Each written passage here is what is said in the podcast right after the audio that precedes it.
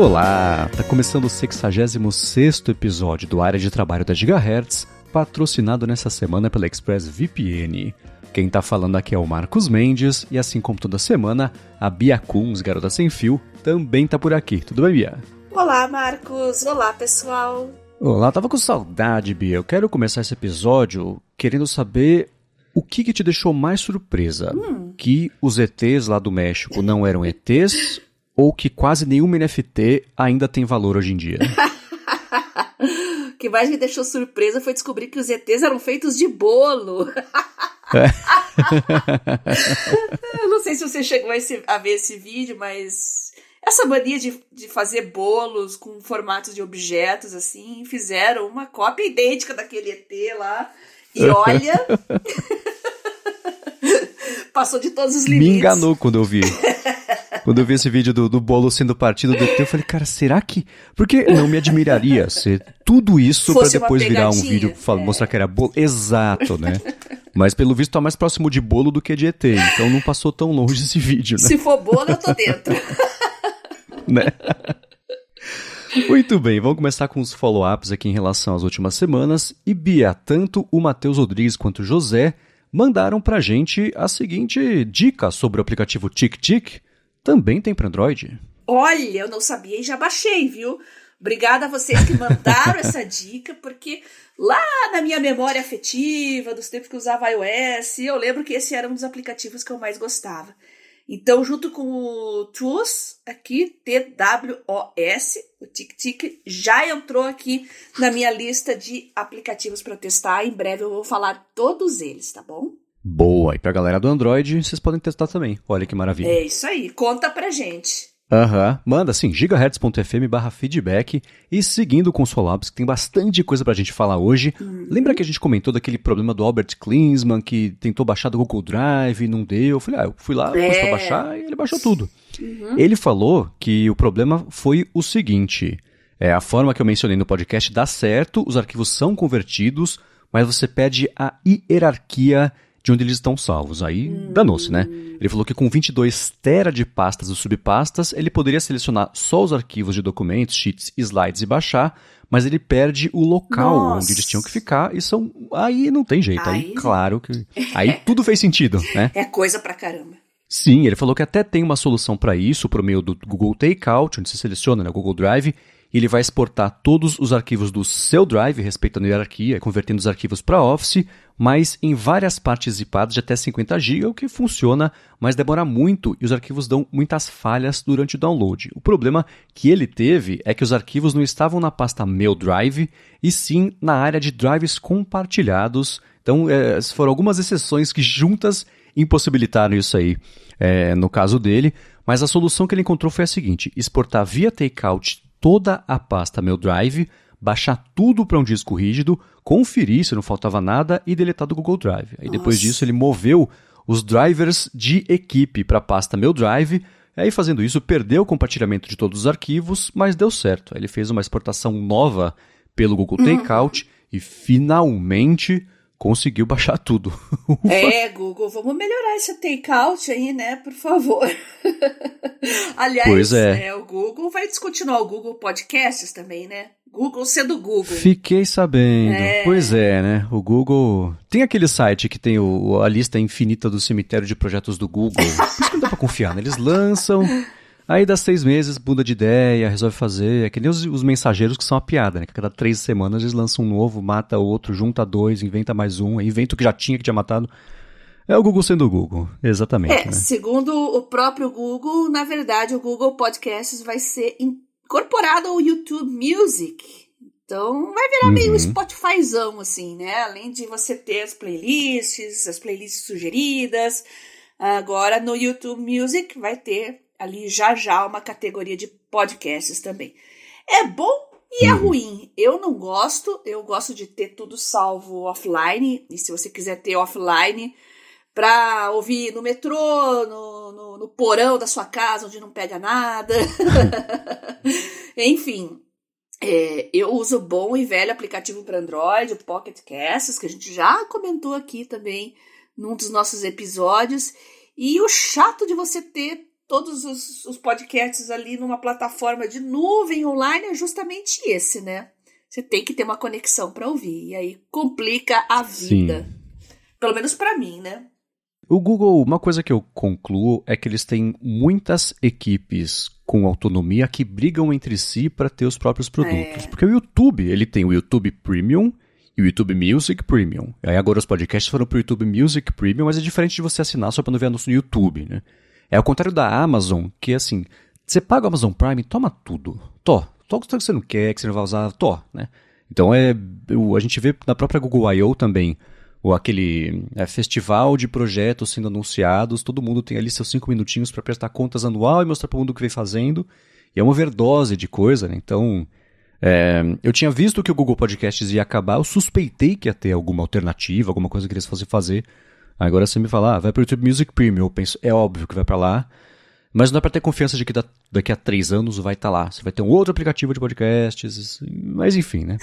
Tá aí para quem usa o Google Podcasts saibam para onde a gente aparentemente está é. indo para vocês nos escutarem. Exatamente. Então, eu gosto do, do YouTube Premium, né? Já falei também um pouco disso para vocês aqui, mas eu acho um pouco chato e trabalhoso esse negócio de ficar baixando os episódios para ouvir offline. Não é uma coisa tão simples.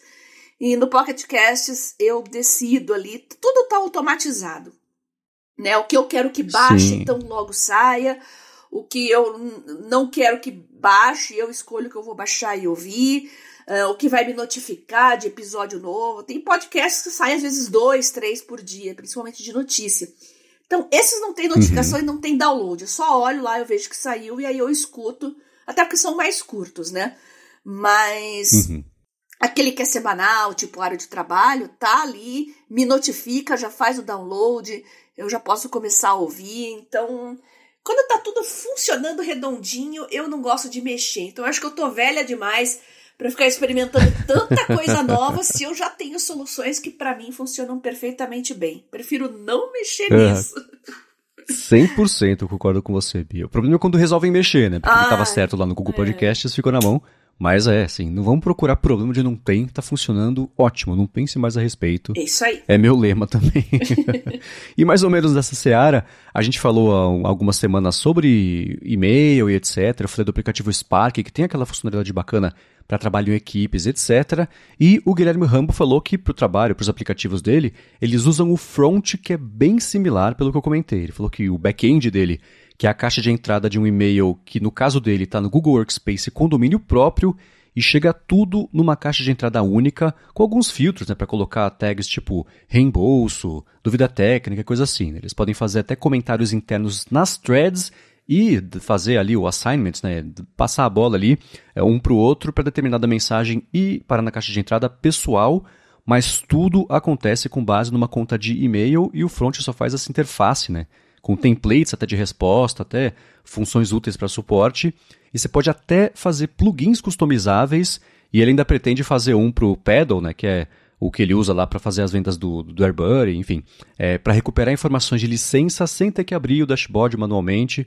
E ele até falou que ia dar uma olhada no Spark para comparar os preços, mas que ele chutava que o front era mais barato e por isso ele foi com, com o front. Eu vou, é claro, deixar na descrição do episódio o link para o front, que eu tenho certeza que tem mais gente numa situação ou necessidade aí parecida e que pode achar nele uma excelente solução que eu vou confessar que eu não conhecia, nunca tinha escutado falar do também front, não. mas interessante, né? É, para mim, para mim é novidade também, não conhecia, nunca tinha ouvido falar, mas você descrevendo, né? É, é, engraçado como o Rambo é old school, que nem a gente, né? Me lembrou uma interface lá e-mail ou Outlook das antigas, né? Que tem ali o que, que vai na pasta pessoal, é, tem as tags que você organiza. Me lembrei muito dos tempos que o Outlook era aquele elefantão, mas que era um canivete suíço muito poderoso. Sei lá, de 15, uhum. 20 anos atrás, né? Interessante isso. Então, o nosso cérebro acostumou é, né? a, a, trabalhar assim, né, Marcos? Acredito que o Rambo também. Uhum. Então, quando a gente dá de cara com uma solução que tem uma interface que tem esse jeito de trabalhar e organizar as coisas parece que o nosso cérebro tem uma facilidade em aceitar, né? Mas eu vou dar uma olhadinha também Sim. no front que eu achei bem interessante. É, eles se colocam como uma plataforma de helpdesk com a familiaridade do e-mail. Então dá para ver que eles foram bem nesse nicho mesmo. É. É, o Spark ele é da Riddle, que, da Riddle, Riddle, cada um fala do jeito que tem um batalhão de aplicativos Isso. todos com PEN produtividade, mas o app de e-mails dele é só um app de e-mails que ganhou a funcionalidade de equipes que eles perceberam que isso podia ter um filão interessante para empresas. Mas o front parece ser bem focado assim nesse nicho de equipes, especialmente para helpdesk, é, saque, coisa assim. Bem interessante. Legal. Agora, uma outra coisa que o Rambo falou foi o seguinte: a gente comentou sobre a diferença do que, que vai para lembretes, o que, que vai em calendário, etc. E ele comentou, ele, ele simplificou muito o que eu tentei dizer aqui, eu acho que eu não fiz um bom trabalho, que assim, é, vira evento de calendário uma coisa que tem que ser feita em determinado dia e horário que geralmente envolve se deslocar para algum lugar, tipo ir no médico, que durante aquele período de tempo ele vai ficar indisponível para outra tarefa e que ele tem que ser lembrado com antecedência porque tem algum preparo, um preparativo tipo sai mais cedo, né, chamar um Uber, chegar a tempo no lugar. Agenda é para itens ticáveis, às vezes até uhum. coloca um dia e horário, mas normalmente é só para receber uma cutucada ali para fazer a tarefa e não esquecer, não porque tem que ser naquele momento, é, mas sim para não esquecer, né? Ele falou que tem um lembrete recorrente, por exemplo, no Reminders, de a cada três meses, no primeiro sábado de manhã, limpar o filtro da máquina de lavar, por exemplo. E ele mandou pra gente a dica de um aplicativo que me parece que é novo, chamado Structured, que ele junta conceitualmente, basicamente, o lance de listas com e-mails. Também pareceu bem interessante, pode ser uma solução aí pra galera que está buscando encontrar o que, que coloca em cada coisa. Eu, esse Structured fala que ele você vai, vai dividir o seu dia em pequenas tarefas e ver uma timeline ali do seu dia. E eu achei bem interessante. Ele tem para o iOS, para macOS também, e tem um beta para Android, então vai estar tá todo mundo servido aí de um jeito ou de outro, e eu vou deixar na descrição aqui o link. É o Rambo dando trabalho pra gente, que já estou anotando para testar também. Structured.app é, ele tá certo. Exatamente. É, calendário é uma coisa que tem dia e hora para acontecer. Tarefas tem prazo. Prazo não é dia e hora para acontecer, é uma coisa bem diferente. Então é um, é um deadline, é uma coisa que você tem até aquele dia para fazer. Isso é uma coisa que me deixa de cabelo em pé. Porque a gente tem aqui no Brasil que muita gente tarefa é, é, evento de calendário. Opa, é para amanhã, vou fazer agora à noite. então, quanto mais você conseguir organizar o seu sisteminha próprio aí de tarefas, de calendário, para que você tenha um fôlego e possa respirar sem ficar todo atropelado no meio de urgências e contingências, aquilo que a gente comentou no outro podcast, melhor. Então, tem que dar um respiro, sim, para suas tarefas e colocar num lugar separado do calendário, tá? É isso aí. Agora, terminados os follow-ups, você faz uns dias mandou para mim o link de um, um produto, um vídeo que eu não sabia que existia e eu não sabia que eu queria. Hum. Mas eu sei que você ficou muito mais empolgada ainda do que eu em relação a ele, então vou deixar para você explicar para a galera que está escutando que diabos é isso e por que é tão legal. e depois a gente fala sobre ele. Ah, eu vou explicar, mas eu tô mais curiosa para saber das suas impressões, porque eu vi, pesquisei, olhei, olhei. Eu não achei defeitos. Eu vou precisar do seu olhar crítico para achar defeitos, porque já tá na minha lista aqui. Eu quero. É... Falei tantas vezes aqui que eu queria um, um e-reader com caneta e que tivesse tela colorida, mas com e-ink realmente, que apareceu. Bookstab-C Ultra. Olha só, tem vários vídeos já no YouTube, eu vi algumas resenhas. Aquela que eu te mandei, você vai deixar nos links aí, né, Marcos? Acho que foi a que me pareceu mais completa até agora. Não sei se é porque uhum. o cara ficou muito entusiasmado, mas ele acabou passando esse entusiasmo para mim. Olha, tá na lista aí dos meus prováveis próximos gadgets. O defeito dele realmente é o preço. Começa aí em 600 dólares, se eu não me engano, né? É, essa versão Ultra são 600 dólares. Né? É, né? dependendo das configurações aí tem uma pequena variação. Mas considerando que eu passo o dia no meu tablet, de acordo com o meu estilo de vida atual, eu acho que ia me ajudar bastante, porque no final do dia eu sinto um cansaço muito grande, né? Um cansaço visual, de olhar muito para telas.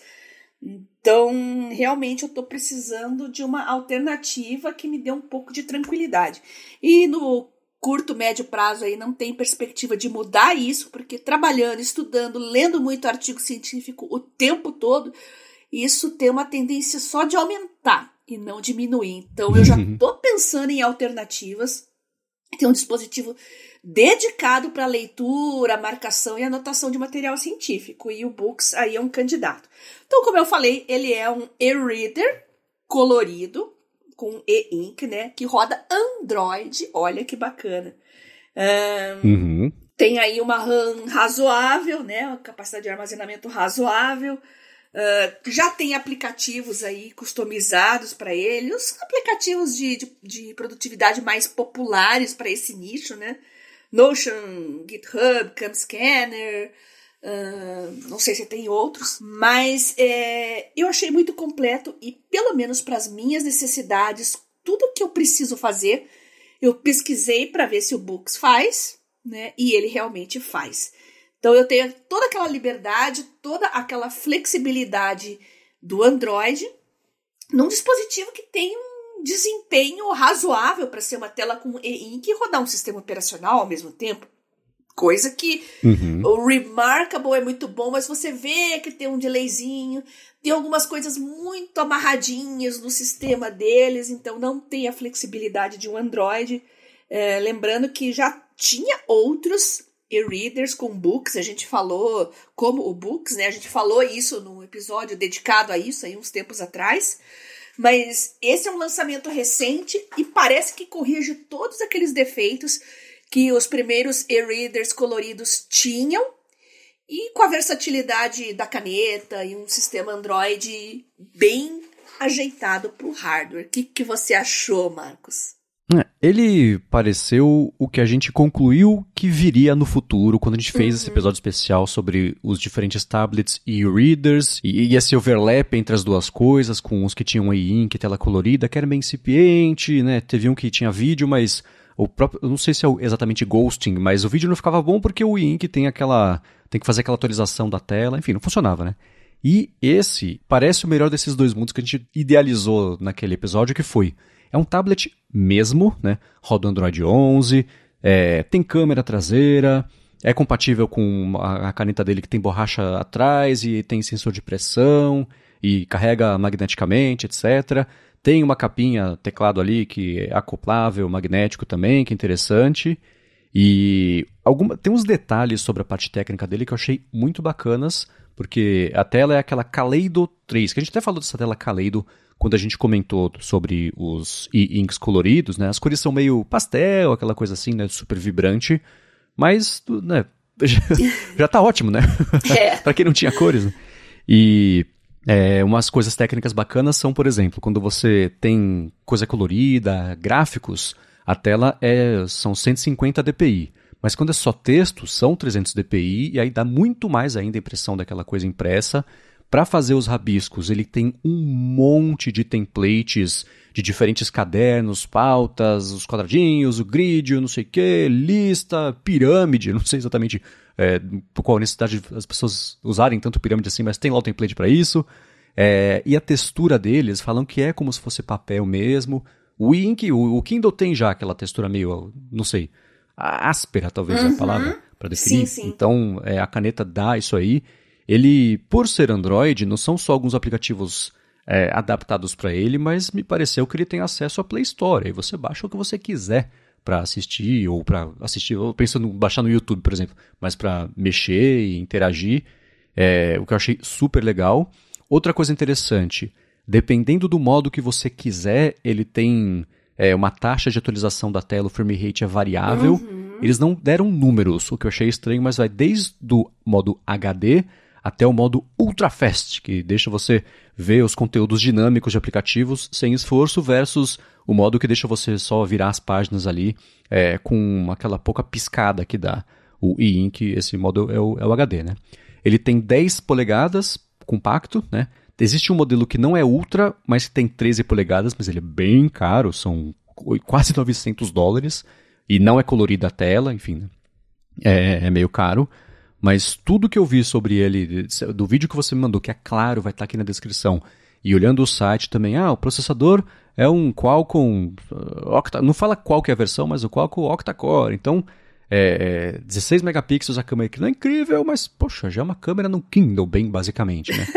então, tudo que a gente é, especulou que viria num futuro, talvez não distante aí nesse mercado, dessa intersecção entre os e-readers e os tablets, parece ser justamente esse Books, que se escreve B-O-O-X. Então, para quem já procurou e não achou, é assim que escreve, mas também, claro, vai ter link na descrição. É, eu, assim, você me pediu para procurar defeitos. Uh, não tem um aqui, é o defeito, porque eu adoraria já estar tá mexendo. É claro que eu, por usar todo o ecossistema do iOS, da Apple, etc., é, ia ter um pouco de atrito, mas a gente até vai falar sobre isso no finalzinho do episódio, se dá tempo, mas hoje é, é tudo nuvem, então esse atrito está bem menor do que ele era há uns anos. Certo. Olha, bem bacana, viu? É bem bacana. Books Tab C, letra C, Ultra, tá? Agora, eu não acho que ele substituiria o meu tablet. E engraçado que quando eu penso num dispositivo com esse tipo de tela, eu não penso em substituir o meu tablet e usar só um dispositivo desse tipo. Por quê? Uhum. Pelo que eu pude perceber nos reviews e tal, não é um dispositivo adequado para assistir vídeo aula, para fazer reunião no Teams, no Zoom, etc. Não tenho essa impressão que ele vai te trazer um bom resultado com isso, mas posso estar enganada. Uhum. E ah, eu vou sentir falta de muita coisa do ecossistema da Samsung, viu? Principalmente a Samsung Notes. Mas como eu falei que eu tenho a intenção de ser um dispositivo paralelo para eu só jogar artigo e material de leitura científico nele, eu acredito que daria tranquilamente para pôr na minha mochila um tablet e um dispositivo desses. Daria, acho que o tamanho e o peso de um notebook mais parrudo, né? Agora, eu fico na dúvida mesmo, é o investimento. Isso é o que mais me pega, né? Porque você vai comprar um dispositivo desses, é um investimento alto, e se vier alguma frustração, né? Será que tem o perigo de se frustrar? Então eu coloquei na minha lista aqui, vamos acompanhar os reviews de longo prazo, questão de atualização, é, instalação de outros aplicativos, se eles realmente vão se adaptar. Às vezes você tem um Evernote que eu gostaria de usar um Evernote, por exemplo, num dispositivo desses. Claro, onde guardo meus artigos e tenho que mais de 15 anos de material de leitura lá, então claro que eu vou querer acessar. Então minhas dúvidas são bem pontuais com relação a esses aplicativos e usos bem específicos. Eu acho que só vou saber quando eu comprar e usar. Agora eu preciso me convencer a comprar. Ouvintes do área de trabalho, mandem mensagens para mim, e-mail, tentando me convencer a não comprar esse dispositivo. Porque, como eu falei pro Marcos essa semana, é o meu novo crush e eu estou obcecada. E eu quero tirar essa obsessão da minha mente. é, lamento informar, mas comigo só funciona comprando. Quando eu preciso tirar uma obsessão assim, Custa caro, nem terapia resolve. É, eu já tô pensando qual vai ser o dispositivo que eu vou me dar de presente aí de fim de ano. Eu tava pensando num relógio, né? Aí. Num, num, que, que eu quero um. É, eu gosto muito das pulseiras, mas eu não me dei bem com o relógio, mas estou disposta a fazer uma nova tentativa por causa do, dos upgrades que o Galaxy Watch recebeu aí. Ah, agora eles medem uh, pressão arterial, vai ter um sisteminha aí para detectar arritmia. Então, como eu estou monitorando esse tipo de coisa, eu estou disposta a fazer uma nova tentativa, mas dessa vez com o ecossistema da Samsung. Ainda não me decidi, mas agora tem esse outro dispositivo aí que acho que eu vou ter que esperar aparecer uma viagem ou algum amigo viajar, trazer para mim. Mas eu tô bem tentada. É, na pior das hipóteses, o Books marca a hora, então você pode falar que você comprou um relógio. Pode ser, pode ser. Ah, vamos ver o que, que vai acontecer. Muito bem, agora seguindo com esse papo sobre tablets, só que de um outro jeito a gente falar sobre isso, né? Eu não estava sabendo de uma polêmica que aconteceu recentemente aí em relação ao ensino de São Paulo, etc. Você me informou, me educou sobre isso. A gente vai, enfim, discutir, repercutir o que rolou. Mas antes disso, eu vou tirar um minuto do episódio para agradecer a ExpressVPN que está mais uma vez patrocinando a área de trabalho e segue oferecendo três meses a mais para você assinar o plano anual só porque você escuta o podcast. Com a ExpressVPN, você navega de um jeito muito mais seguro web afora e com muito mais acessos web afora, porque é isso que ela faz. Se você, por exemplo, se conecta a Wi-Fi de, sei lá, da escola ou da faculdade, de hotel, de aeroporto, enfim, Wi-Fi grátis, geralmente é o seu dado que é o preço da conexão porque fica sendo analisado os sites que você visita, os conteúdos, os aplicativos, os domínios, etc. E isso é vendido aí para instituto de pesquisa, isso, claro, na melhor das hipóteses. Mas com a ExpressVPN, isso não acontece porque nem ela sabe o que está acontecendo com a sua conexão, porque se você rotear ou passar os seus dados pela ExpressVPN, fica tudo criptografado, ela não tem acesso a isso, nem quem está oferecendo a conexão tem acesso a isso e você não perde em velocidade. Eles investem muito em manter a sua conexão estável, não deixar, por exemplo, para você assistir streaming, que é a próxima coisa que eu vou falar, não fica caindo a qualidade, você vê em 4K, Netflix se você quiser, tudo isso de um jeito muito mais seguro. Agora, sobre streaming é o seguinte, o catálogo da Netflix, né, acabei de falar, aqui no Brasil, é diferente dos Estados Unidos, que é diferente da Coreia, todo o catálogo de streaming é assim. Mas se você se conectar aos 100 países aí que a ExpressVPN oferece de roteamento da conexão, você entra nesses aplicativos de streaming e vê os catálogos desses países e não do Brasil. E é diferente, é ao contrário também, né? Tá viajando, quer ver no YouTube alguma coisa que só tem aqui no Brasil. Ah, quem subiu esse vídeo não disponibilizou nesse país. Tudo bem. Se conecta na ExpressVPN, coloca Brasil e pronto, você assiste a isso. E uma outra coisa também, né? Uma dica. Se você está no Brasil e quer deixar sua conexão mais segura, não tem problema. Você está no Brasil, se conecta na ExpressVPN pelo Brasil, o ping vai ser menor ainda e a sua conexão fica mais segura ainda. Agora, a parte mais legal é a seguinte. Se você acessar expressvpn.com barra adtrabalho, você vai ter primeiro 30 dias para experimentar a ExpressVPN, ver como é fácil colocar no seu telefone, no tablet, na TV, dependendo do modelo, no seu computador, né? Claro, no roteador de casa também, se você quiser. E aí sim, para assinar o plano anual, são três meses a mais que ela oferece para você que escuta o área de trabalho e vai assinar por meio do link expressvpn.com/a de trabalho. Vale dar mais piada, eu uso, eu confio, aproveita e navega do jeito mais seguro, com mais possibilidades aí, web afora. Muito obrigado, ExpressVPN, pelo patrocínio de mais esse episódio do podcast e pelo apoio a toda Gigahertz. Ainda que você seja extremamente safo em navegação, conhece todos os, os caminhos do bem e do mal, como se diz, olha, você pode proteger a sua família também. Eles podem estar vulneráveis. E como o Marcos lembrou, dá para você configurar o seu roteador de casa também. Então, pense não só na sua segurança de navegação, mas também na da sua família. Então, muito obrigada ao pessoal da ExpressVPN por patrocinar a hora de trabalho e ofertar essa oportunidade incrível aí aos nossos ouvintes que vão conhecer um serviço de primeira.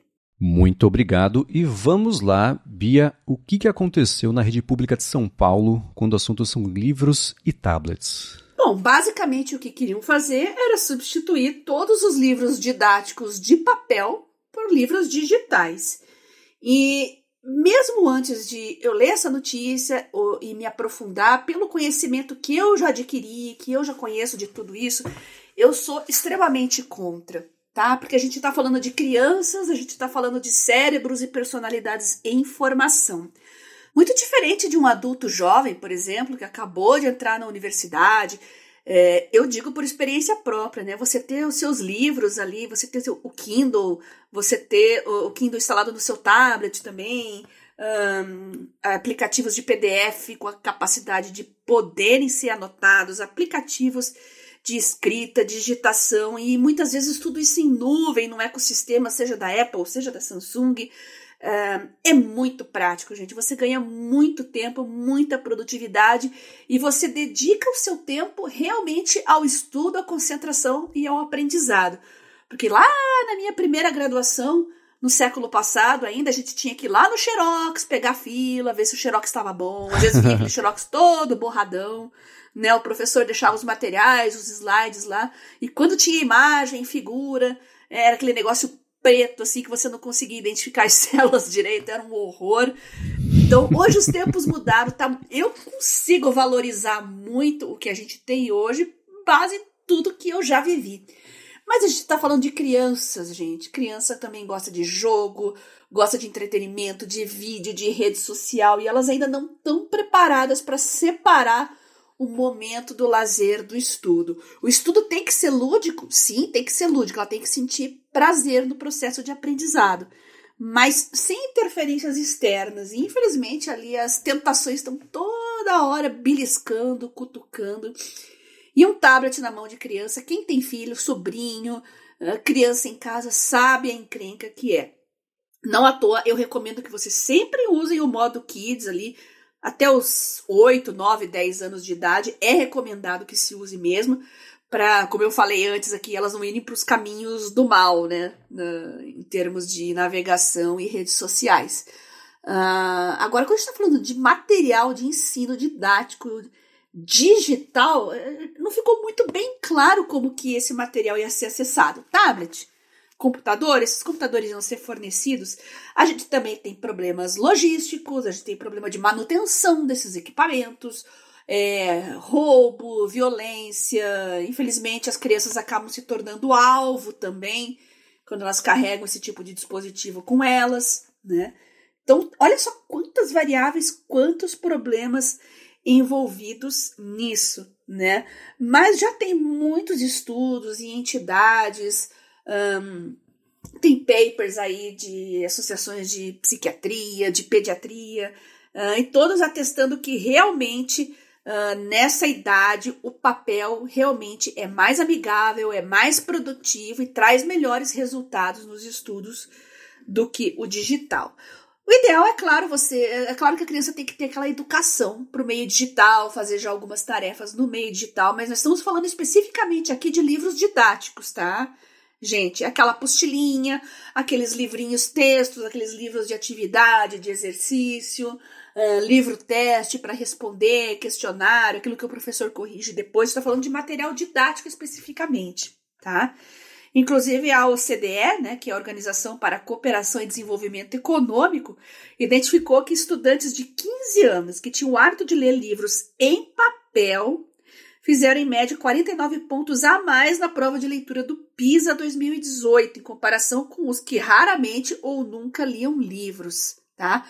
Então, para jovem, sim, o livro de papel, que é uma atividade mais dedicada, retém mais atenção, tem menos distrações, uh, o jovem, a criança se concentra melhor e acaba tendo resultados posteriores melhores também. Não achei nada a respeito de Kindle, de e-reader, os estudos são muito superficiais no sentido de detalhar os equipamentos tecnológicos. Então, eu acredito que o Kindle possa ter resultados parecidos, mas claro, em se tratando de livro didático, ele tem muita limitação ali para ser introduzidos nas escolas, né? O que, que você acha disso, Marcos? É, me pareceu que essa decisão foi só para cortar custos, né? É. E aí você toma a decisão e depois você acha que nem fazer aquelas siglas de, de missão que depois você faz a engenharia reversa para inventar um monte de palavra que justifica a sigla. Foi isso. Uhum. Vamos tomar a decisão. Ah, vai ser, é assim, é melhor, é mais interativo, é mais isso, é mais aquilo. Mas pelo por tudo o que eu li sobre isso e vi as entrevistas, etc., foi uma decisão tomada sem consultar, nem fazer tipo de consulta pedagógica para ver a melhor forma de fazer isso, e quanto menos uma, um planejamento que visasse melhorar a qualidade ali do que as pessoas estão aprendendo, né? uhum. né? É, eu vi muito as crianças, é, é, a partir do sexto ano que isso ia acontecer né, no, na rede do ensino público, então é de 10, 11, 12 anos mais ou menos, né? É, que é uma idade meio crítica, né? Depois, ficando mais velho, fica com pelo menos a, a, a noção de que você não devia estar jogando Angry Birds, sim, estudando. Mas você levantou um ponto que é importante, né? Eu, quando vi essa notícia, eu acho que eu parti da premissa em todas elas que seriam tablets, mas acho que não falaram sobre isso, né? Se vai ser computador, laptop, tablet, só livro digital. Não, eu também não achei a informação. Né? Uhum. Então, tem muitos detalhes aí que acho que não, não sei nem se foram pensados e quanto menos explicados, do tipo. É, se vão ser os mesmos livros, né? Porque parece que a rede pública tem mesmo alguns materiais que são feitos é, materiais próprios que se complementam também com livros didáticos é, que não são, é, é, enfim, é, próprios também, né? Então, que seriam esses próprios que seriam os, os digitais, né? Então dá para pensar assim, ah, putz, só escaneia tudo. É claro que não, né? Se você vai fazer um negócio digital, a gente sempre falou aqui sobre diversas utilidades de você poder, desde tagueamento até fazer anotações, até um OCR que te permita, OCR não, né? Mas assim, assim é, ser tudo buscável indexado, duvido que seria o caso, né? Então, o, o que eu vi foram várias pessoas que lidam com isso a vida inteira, né, que fazem trabalhos pedagógicos, citando estudos que não são de hoje, tem de 2015, acho da Suécia, enfim, ao longo dos, da, da última década, que mostram que os livros digitais têm uma taxa de aproveitamento pedagógico menor do que os livros físicos. Existe uma questão aí que eu sempre fico meio reticente em em, não é acreditar, ainda tanto crédito, bom, dar crédito acreditar é quase a mesma coisa, né? Mas ainda assim, ah, porque a gente evolutivamente aprendeu a lidar com papel, de... mas não sei, tem muita crítica à tecnologia que fala, o corpo humano não foi feito para reticências, né? Ir numa velocidade maior do que a de um cavalo, por exemplo, que era a crítica de carros, por exemplo. E não é muito por aí. Mas o que eu vi são é, diversos pedagogos e pedagogas comentando que o país tal, país tal, país tal tentou fazer isso e viu que o aproveitamento caiu. Não é que ele ficou igual, que ele não melhorou, mas ele caiu.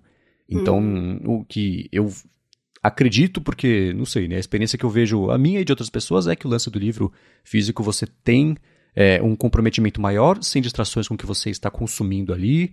É, eu vi o pessoal comentando também sobre como a leitura num livro físico é um pouco mais devagar e te dá a oportunidade de aprofundar muito mais a atenção e assimilar melhor esses conteúdos.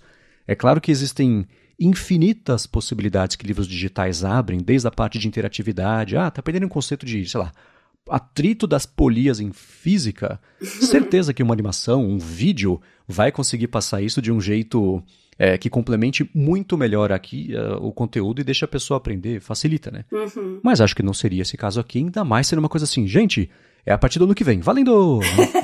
não, né? Mas é, existem benefícios que, que não dá para ignorar, mas não feitos desse jeito, né? Uma coisa um pouco melhor planejada, com um pouco mais de tempo para preparar os materiais para isso e se complementar o que as crianças estão aprendendo. E crianças e jovens, não são só de 11 anos, isso é até o final ali do, do ensino é, fundamental e até o médio, né? Então, tudo isso seria aumentar essa interatividade para facilitar o aprendizado mas não desse jeito. Desse jeito pareceu que foi, putz, vamos cortar custos e a criançada leva o tablet, enfim, o computador para a escola. E você levantou um ponto que eu achei né, é ótimo. Assim, eu pensei, por exemplo, eu quando era criança, que a molecada levava gibi para a escola, sumia gibi. Né? Então, você ter a certeza de que você tem diversas crianças a partir de 11 anos do ensino público andando por aí com dispositivos eletrônicos, é claro que vai sumir. Vai subir na rua, vai subir na escola, né? Então existe mesmo essa questão que eu não tinha pensado, mas que é tão importante quanto. Uhum. Será que funciona de verdade? Aprende melhor? Não, né? Aprende pior ou as distrações. A gente, desde o primeiro área de trabalho, fala sobre como a gente tem dificuldade em lidar com as distrações quando vai usar um tablet para fazer qualquer coisa, ou um telefone, ou qualquer coisa digital. É, que dirá é, quem nunca teve tempo de vida para pensar nisso como um problema. Né? É, a questão da violência é uma questão bem séria, porque a gente vê isso. Vídeos circulam por aí, né, de alunos agredindo professores, vandalizando, né, a sala de aula. Então, como é que você vai receber dispositivos, né, para uma turma inteira, para um novo sistema didático, para um ambiente que não está uh, socialmente adequado para isso, né? Tem que ter um outro tipo de educação, um, vai ter que passar outros valores, explicar outras coisas para poder receber esse sistema novo, mas eu acho que a gente não está pronto ainda.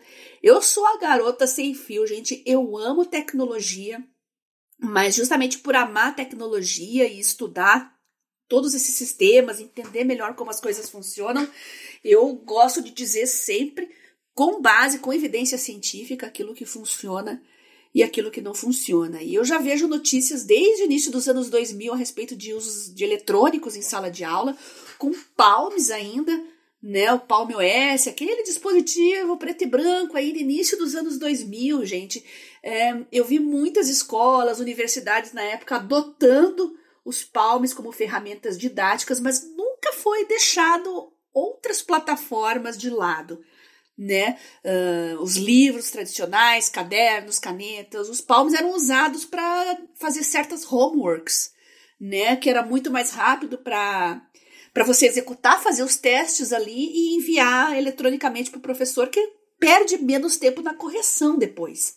Né? Então tem que ter um uhum. propósito, tem que ter um embasamento didático por trás. Não é só para a escola pagar de moderninha, não, tá? Isso aí tem que ser muito bem pensado, muito bem elaborado, muito bem discutido antes de ser implementado. E eu queria recomendar, já que a gente está entrando nesse assunto aqui falando de crianças e sala de aula e telas e aprendizado, o livro do Michel Desmourget, que é A Fábrica de Cretinos Digitais. É, esse livro acho que saiu ano passado, se eu não me engano. Eu li ele e eu quero reler alguns pontos aqui. Eu estava relendo para a gente preparar a pauta aqui para a área de trabalho, mas o melhor desse livro, gente, é que lá no final, só a parte de bibliografia é da página 283 até 350. É, é uma lista infindável de referências bibliográficas com livros, papers, artigos, como eu falei, de psicologia, de neurofisiologia, de pediatria. Então, tudo é muito bem embasado, tudo com evidências científicas. E ele, às vezes, ele soa até pessimista demais para o meu gosto. Às vezes eu fico até meio espantada do quanto ele é arredio a tecnologias nas mãos de crianças, mas diante de tanto embasamento científico, eu acho que a gente tem que ter muito cuidado mesmo, mais do que nunca. E a gente conclui que as coisas têm que ser introduzidas aos poucos e nas idades certas. Se o cérebro da criança não está preparado para ter um smartphone, para ter um tablet, é, realmente tem que se pensar. E a própria capa do livro fala ali, né? A fábrica de cretinos digitais, os perigos das telas para nossas crianças. Aí tem ali um, um outro texto pequenininho. Por que pela primeira vez filhos têm que ir inferior ao dos pais? E se fala muito disso por aí, que essa nova geração, os nascidos de 2010 para cá, que chamam de geração alfa, dizem que vai ser e que é a primeira geração cujo QI, potencial de inteligência, de produtividade, vai ser inferior ao dos pais aí após sei lá, centenas de gerações aí de documentação da história da humanidade. É, por isso que eu tô falando, Michel Desmourget é bem pessimista e às vezes até demais, mas eu acho que a gente tem que refletir e discutir, pelo menos discutir uh, todas as premissas que ele aborda no livro, tá? Boa, é claro que eu vou deixar o link na descrição e é claro que eu já vou comprar minha cópia também para ler e me informar sobre isso, que eu achei um assunto muito interessante quando eu tinha pensado dessa forma sobre todo esse universo, é. né? A gente é. fala tão. A gente defende tanto o uso aqui especialmente de tablets para leitura, anotações, de falar sobre aplicativos e os métodos uhum. e etc. Mas tem um outro lado que isso, se você não fizer isso de um jeito que tenha motivo para existir e de um jeito bem informado é. né, de como é que você vai implementar isso, acaba sendo pela culatra e... E ele não fala só de escola, gente, ele fala de tela, todo tipo de tela, ele tá falando também de TV, de séries, esses novos hábitos de maratonar, de assistir coisa acelerada. Isso é uma coisa que eu tenho uma completa aversão, é uma coisa que eu evito. Eu só vejo o vídeo em uma vez e meio, ou sei lá, qual velocidade do assunto que eu já conheço e que eu quero só procurar determinados tópicos que não ficaram bem esclarecidos ou que eu queira rever, mas é uma coisa muito específica. Só que agora tem Whisper, tem inteligência artificial para achar coisas em vídeo, então nem disso eu vou precisar mais, né? Mas eu tenho pavor de assistir coisa em tela acelerada. Parece que meu coração acelera junto, eu fico nervosa. Não sei explicar. Eu acho que é um conflito geracional também. Mas assistir série em velocidade maior para terminar antes, isso é, é bem absurdo na minha opinião. É, sério, eu não consigo não, filme, coisa assim. Eu, desde sempre, consumo podcasts em volume, em velocidade acelerada. Vídeos do YouTube eu também tenho consumido em velocidade acelerada, mas ver uma, um episódio de alguma coisa em 2x não, não faz sentido para mim, porque é que nem escutar música acelerado, né? Tudo que você tá vendo foi pensado daquele jeito, aquele corte foi feito desse jeito, esse tempo, né, que levou para fazer entre uma falha e outra tem um motivo para existir. Então acho que conceitualmente você estraga um pouco do efeito que a pessoa que fez aquele vídeo quis causar em você. Tudo bem que você pode falar sobre isso no YouTube também? Uhum. Ok, mas eu tô vendo um vídeo de, sei lá, o próprio que você mandou do Books lá, eu vim duas vezes porque não era os intervalos não eram fala ali, né? Eu tava só vendo como é que o negócio funcionava, ou escutando as impressões da pessoa que usou e anotando especificações técnicas. Uhum. Não exigia nada muito além disso, né? É. Mas música, série, filme, eu acho. Uma coisa que eu via que alguns canais de TV, não sei se ainda acontece isso, mas era um vídeo que mostrava, sei lá, um episódio de Friends sendo reproduzido na TV acelerado para poder caber mais comercial naquela meia hora então, ao invés de ser em 1x, era em 1,15, 1,20x. E aí você teria o episódio muito mais curto. Muito não, né? Bom, 20% mais curto. E colocaria 20% mais comerciais. Ele falou, ui, que sacanagem. Você quase não percebe. Mas, é, especialmente depois de minutinhos que se acostuma com, essa, com a velocidade, até que vai, né? Mas não. Uhum. Filme, música e, e série, eu vejo no X que a pessoa criou. Uhum. É, eu vou até fazer uma declaração um pouco polêmica aqui, mas eu estou totalmente aberta a discutir com vocês que são mais entendidos nesse assunto. Né? Eu vejo alguns pedagogos, alguns especialistas uh, falarem que a gente está tendo um sobrediagnóstico de TDA, TDAH, déficit de atenção, né? E estou até questionando esses diagnósticos. Será que a gente está mesmo numa epidemia de TDAH ou será que a gente não está ocasionando isso um, como um mal que nós estamos infligindo a nós mesmos, né? É, especialmente medicação, sabe? Eu sou muito arredia com esse negócio de medicar por qualquer coisa, né? E tem pedagogos que falam, inclusive, que tem pais que dão ritalina, outras coisas para os filhos, porque eles querem controlar, entre aspas, os filhos. Então, será que essa nossa sociedade super acelerada é, regras rígidas com relação a prazos, você ser super produtivo, exigências demais em pouco tempo. Será que isso não. Nós não estamos causando esse mal a nós mesmos? Será que a gente não poderia resolver um pouco mais esse tipo de coisa, uh, mudando hábitos no dia a dia e não colocando tanta tecnologia na mão de crianças tão cedo? Eu acho que vale a pena a gente discutir sobre isso. Não sou negacionista de doença nenhuma, tá? Eu acho que tem que, ao contrário, tem que promover o acesso à rede de saúde para todo mundo.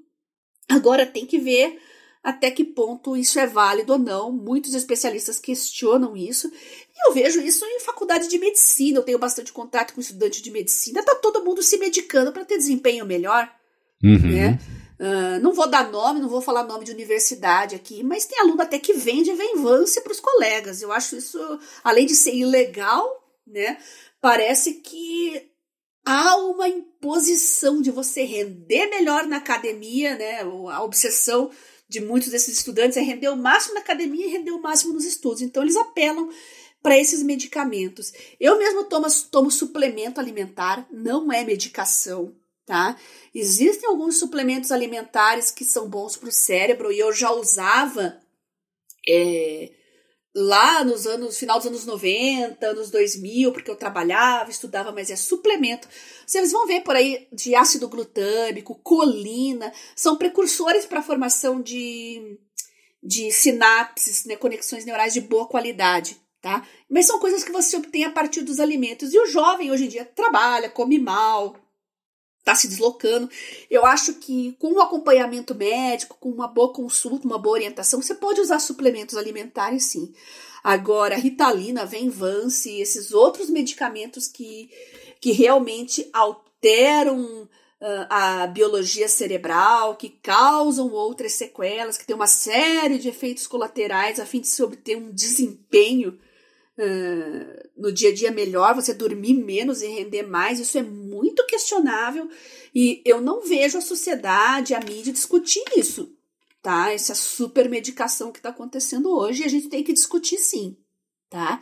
Então eu já abro aqui o espaço para vocês, ouvintes que são mais entendidos que eu, neurocientista, médico, se você quiser mandar a sua opinião a respeito disso, mandem uma mensagem pra gente, tá? Pra mim e pro Marcos, lá na nossa página também, gigahertz.fm barra feedback, no meu Telegram, arroba biacunze, ou então no meu Twitter, arroba garota sem fio. Se vocês não quiserem que fale nome, não tem problema, a gente não vai falar o nome de vocês, quiserem dar algum depoimento. Estamos totalmente abertos, sem preconceitos, estamos muito afim de discutir melhor isso, tá bom?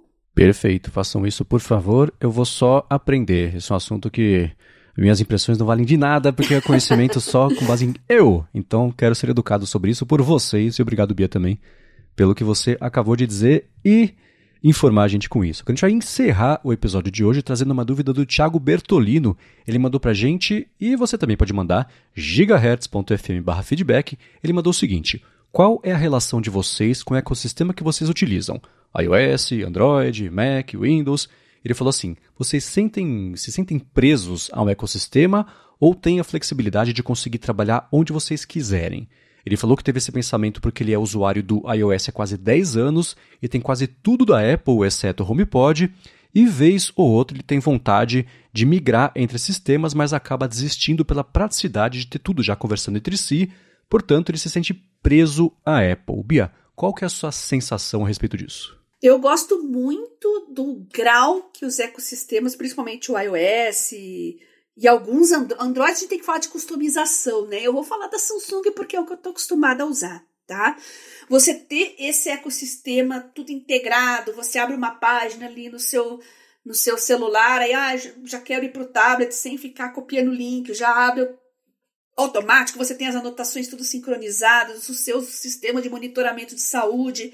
A Apple faz muito bem isso também, conversar entre seus diferentes ecossistemas e dispositivos, mas eu acho que tem sim que ter uma abertura para você poder flexibilizar, tá?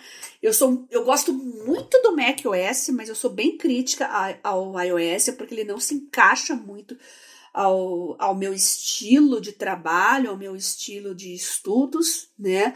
Então, eu gosto de ter a flexibilidade do Android, por exemplo, de você acessar pastas, raízes e mexer em diretório de arquivos, esse tipo de coisa, uma coisa que a Apple não, nunca permitiu muito bem, né? Então, mas eu sou nerd, gente, então não sou eu não sou referência para nada nesse sentido.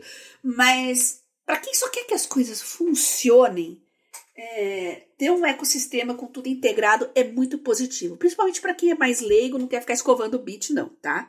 Então, sou totalmente favorável, acho legal, acho que a Apple e a Samsung são as que melhores, as que melhor fazem isso e vale a pena sim, tá?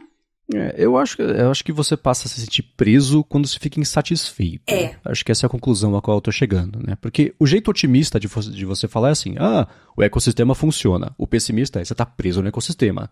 É a mesma coisa, né? E aí, pensando do ponto de vista de negócio da empresa, é óbvio que ela vai fazer de tudo para manter você ali. Mas se isso de tudo significa você ter uma experiência bacana, é, tá te enganando para melhor. Então eu, eu, não vejo um problema nisso. Né? Uhum. É, hoje, uma, o que eu comentei lá atrás era referência a isso agora. A maioria dos aplicativos, você Dropbox, não interessa onde você está, né? Evernote, não interessa onde você está. Uhum. Você abre o aplicativo, está tudo lá. E do Windows, no Mac, no iPad, no, no Samsung, enfim, né?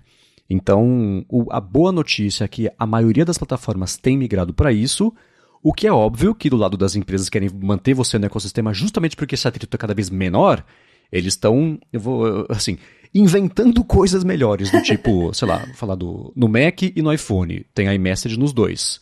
Poxa, estou sendo enganado. Não, que bom, eu recebi no iPhone, respondi no Mac, vou no iPad, eu copiei uma coisa, colo na outra. Então isso uhum. funciona, não bato nesse teto, até conceitualmente, por exemplo, você que fala, ah, gosto de ter acesso ao arquivo, a, a pasta, ao arquivo, entre muitas aspas, físico, digital ali.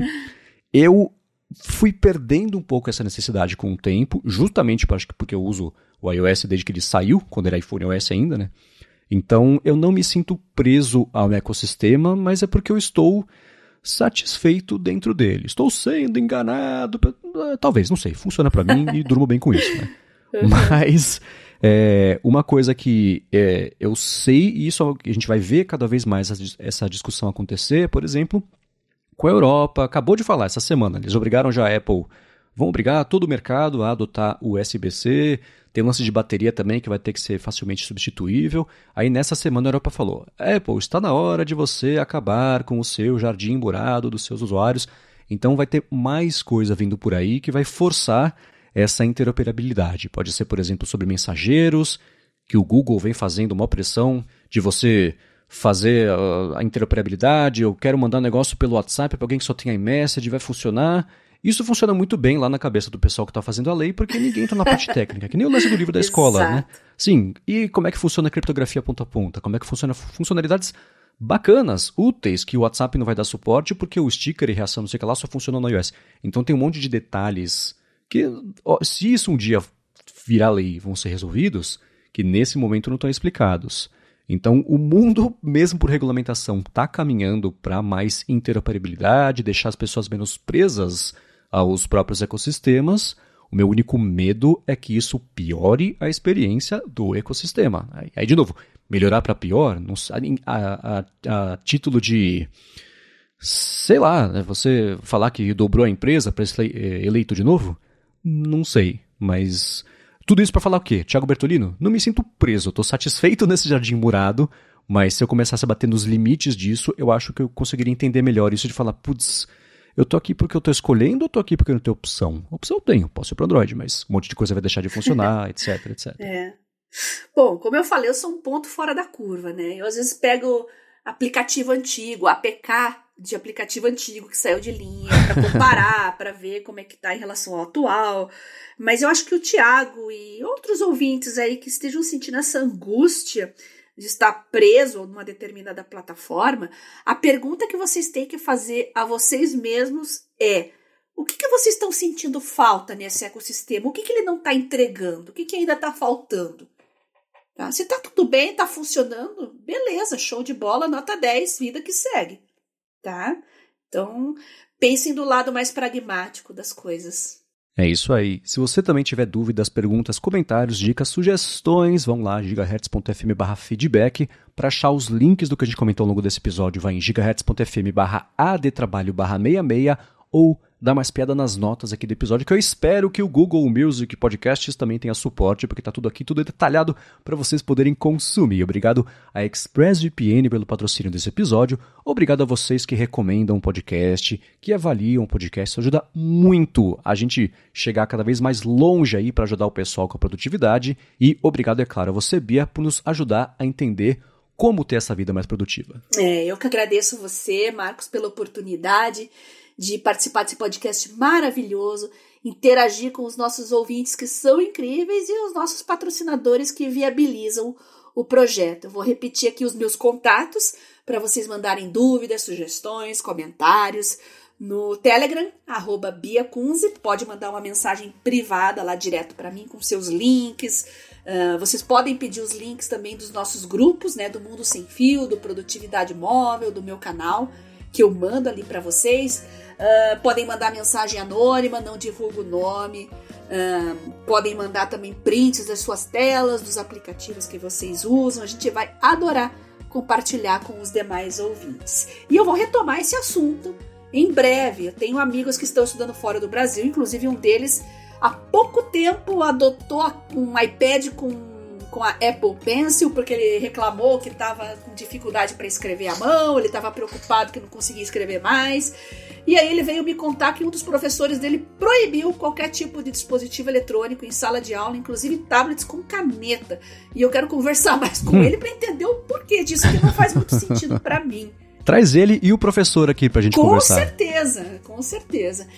Então, mandem suas experiências também, a gente vai adorar saber tudo que está acontecendo é, sugestões de dispositivos para a gente conhecer, averiguar melhor, como o Books que a gente comentou aqui.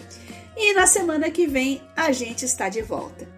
Boa! Para falar comigo, se vocês quiserem, eu sou MVC Mendes lá no Mastodon, no Instagram e no Threads. Eu apresento aqui na Gigahertz sua fonte toda segunda-feira com Felipe Espósito e com a Presneto, que é a nossa brincadeira, toda sexta-feira com Guilherme Rambo, Gustavo Faria e Bruno Casemiro, o área de transferência.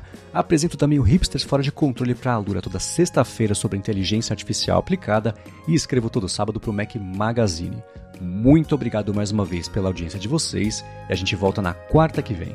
Beijoca sem fio a todos e até a próxima.